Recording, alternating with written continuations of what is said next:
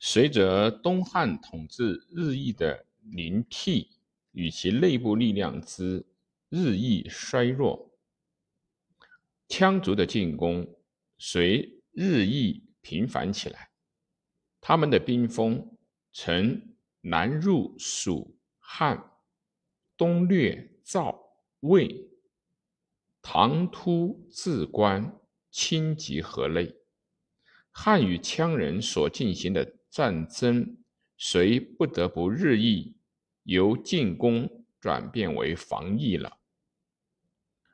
羌族原来有一百五十种，氐族无定，或以父名母姓为总号。弃至东汉，羌族还没有国家形式出现，强者。分种为求好，弱则为人的附落。根香超暴，以力为雄。其五十二种衰少不能自立，分散为附落，或绝灭无后，或隐而远去。其八十九种为中最强。胜兵十余万，其余大者万余人，少者数千人。顺帝时，东汉王朝对晋塞的羌族战士人数曾有过统计，认为合起来有二十万人左右。当然，绝远地区的羌部落的战士人数尚不计算在内。自安帝时代起，中东汉之末，羌患三起，虽终于弥平，而一直到西晋之初，冯异、北地、新平、安定界内还是布满了羌人。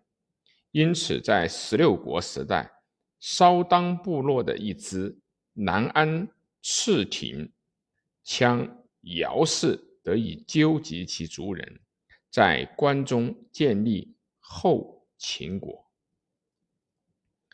第一人自称盘户之后，可能与崇拜狗图腾的南方少数民族是血缘的近亲。后向西发展，和冉蛮夷、白马羌。混合以后，他们嫁娶有事于羌，因此后来的封建历史学家也不称之为南蛮，而称之为西戎了。当氐族历史序幕拉开的时候，他们的分布地区在今四川的茂县东北，一直到陕西略阳和甘肃的徽县、陈县附近。分为十多个部落，其中以白马氏最为强大。